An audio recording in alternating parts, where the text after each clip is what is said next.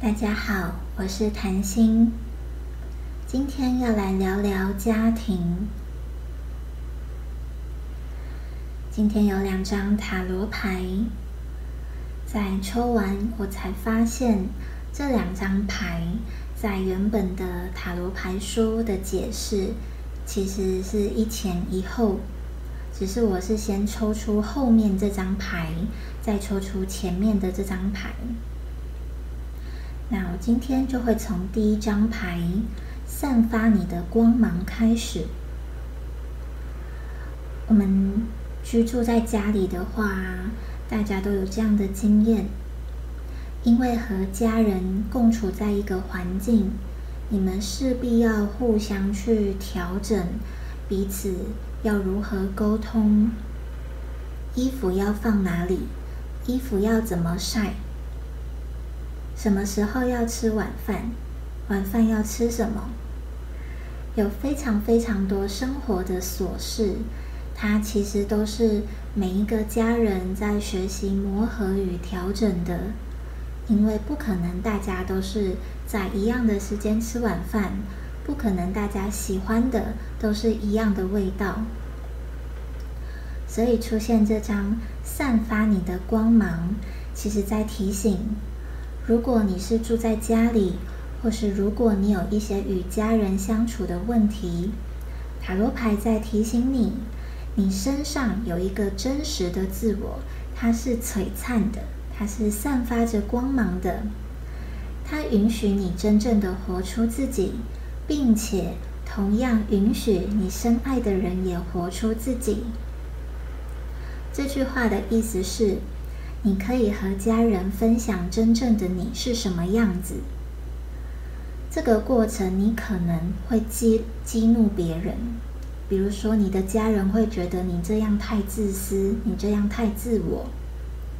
可是其实这是反映他们对你这个行为，他们自己信念的投射还有批判，并不是你不应该做自己的标志。我们常常都觉得人类就是要合群、要从众，可是会发现我们不可能在每一个环境都是很适合自己生活下来的。那面对这样不适合自己生活下来的生活环境，其实你可以选择离开这样的环境，去找寻真正适合你活出自己样貌的环境。我这边举一些比较小众的例子，就是第三性。老实说，在一般华人社会里，第三性是很难很难被长辈认同的，是非常难。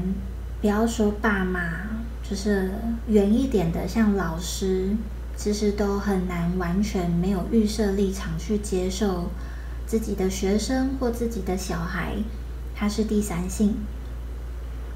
那在这样的情况下，塔罗牌也会和你说，你不需要因为你自己如何定义你自己，你如何认知你自己，然后跟别人不一样，就选择去掩盖和隐瞒你原本认为你是谁。比如说，你生理性别是一个女生，但你。一直都觉得你是一个男生，你不需要因为别人告诉你你应该像个女生，你就假装自己是个女生，因为你大家听到这会绕进去。可是我想第三性很能理解，就是你的认知就是我是男的啊，可是每个人都跟我说我是女的，这怎么办？我想这个很小众、很小众的状况，也是提出来让每一个人一起去思考。可能你原本的个性是，比如说你原本个性是很温柔的，可是你的成长脉络，你的家人都在告诉你，这样温柔会被欺负，你要勇猛一点，你要强壮一点，你要阳刚一点。那你只好想办法让自己披上一个阳刚的外表，比如说你可能把自己的肌肉练得很大块呀，练得很壮啊，可是你知道你的内心依然如从前一样脆弱。依然如从前一样，比较喜欢阴柔的东西，或是你比较喜欢温柔的、很舒、很舒服、很舒缓的表达。每个人都有他原本的样貌，而我们在成长的过程会不断不断被社会，尤其是被父母，因为父母他们也是被这样灌输长大，而他们没有觉察的情况，就也会用同样的模式来教育小朋友，忽略了小朋友这样长大的过程会很痛苦。所以出现这张散发你的光芒，是在说你可以完全做你自己，因为做自己它不是一件错误的事，它也不叫自私和自我，因为那是你自己。如果连成为自己都是错误的，世界上会有什么是正确的？如果做自己叫做自私，所以。我抛弃自己，我不要做自己，就会叫无私吗？如果你身边有一群无法接受你原本样貌的人，你们可以放下心来，这是他们要去面对的自己投射的问题，他们自己信念的投射，以及他们容易用自己的。大脑去批判别人，什么是黑，什么是白，什么是对，什么是错。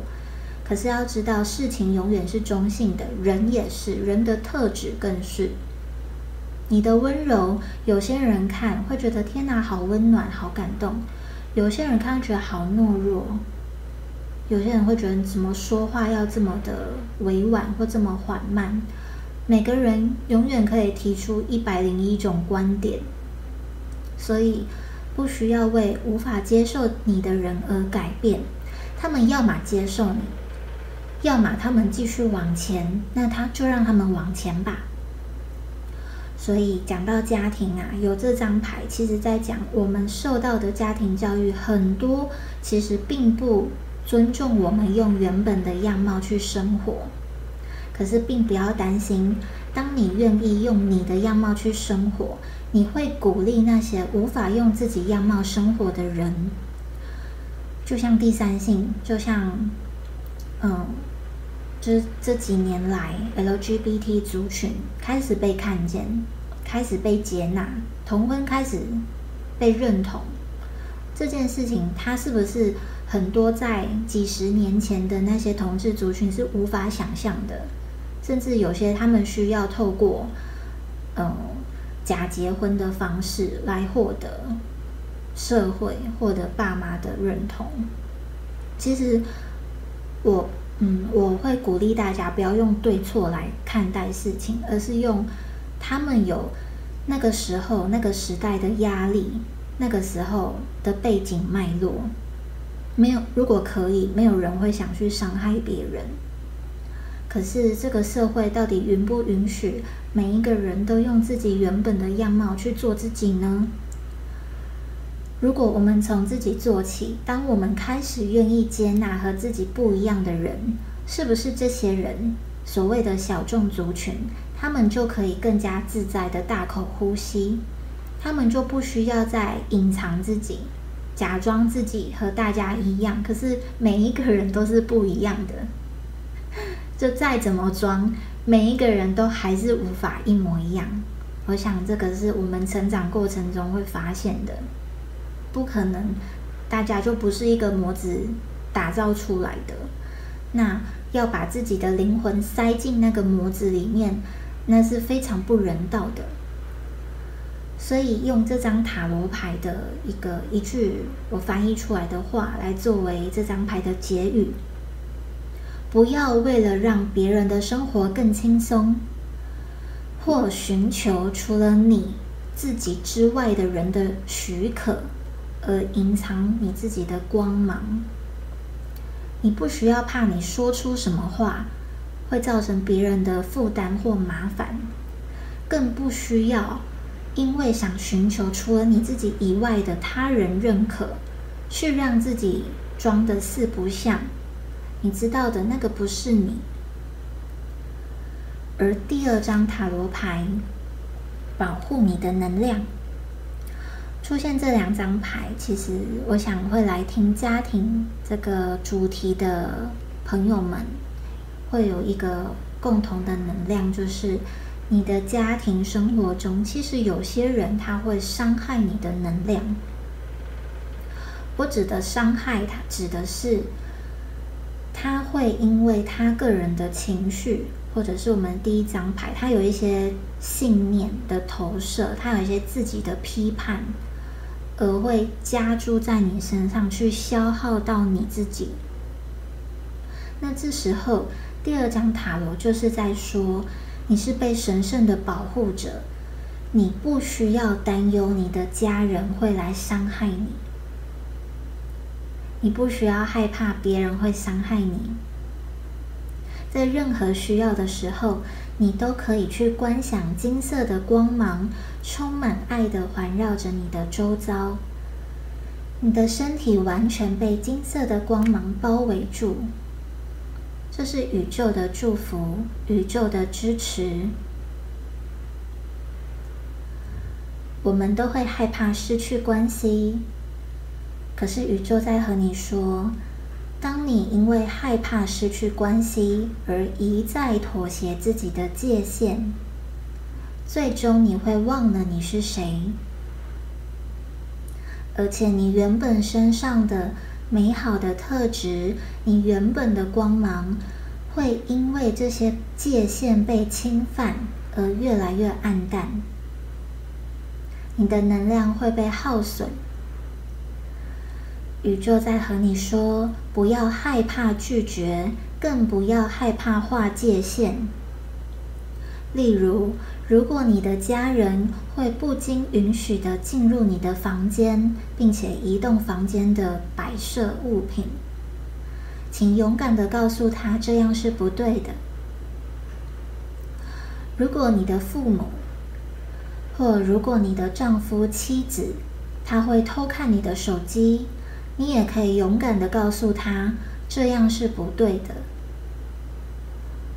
不管是进入房间还是看手机，这都是可以讨论的。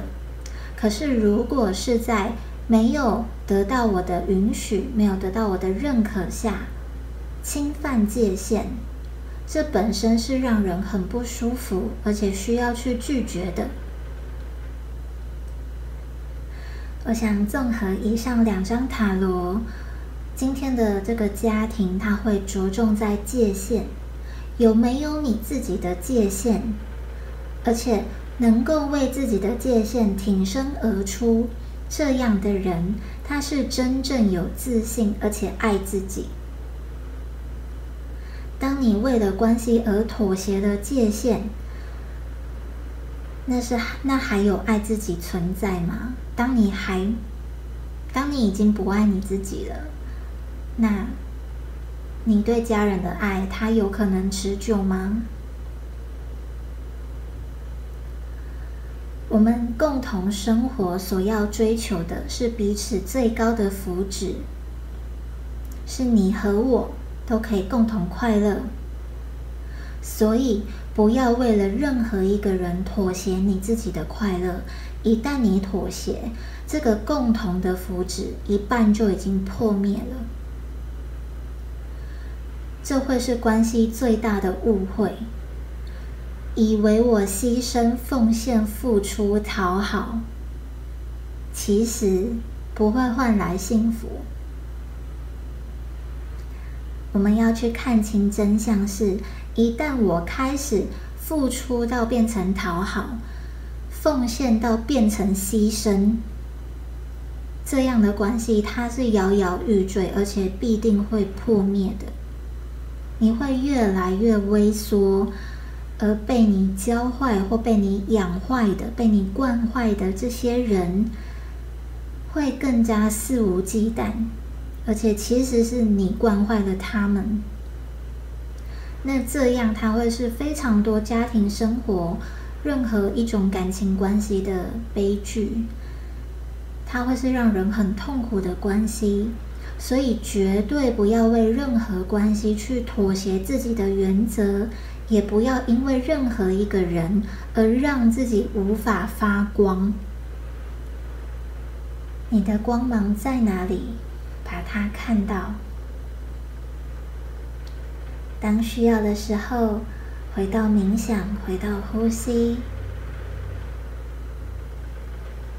回到大地之母，稳固的支持你，稳稳的坐在地面上。回到自己的核心，回到中道，在自己与家人之间找到平衡，会是家庭的功课。如果你有任何心得，欢迎与我分享。我们下次再见。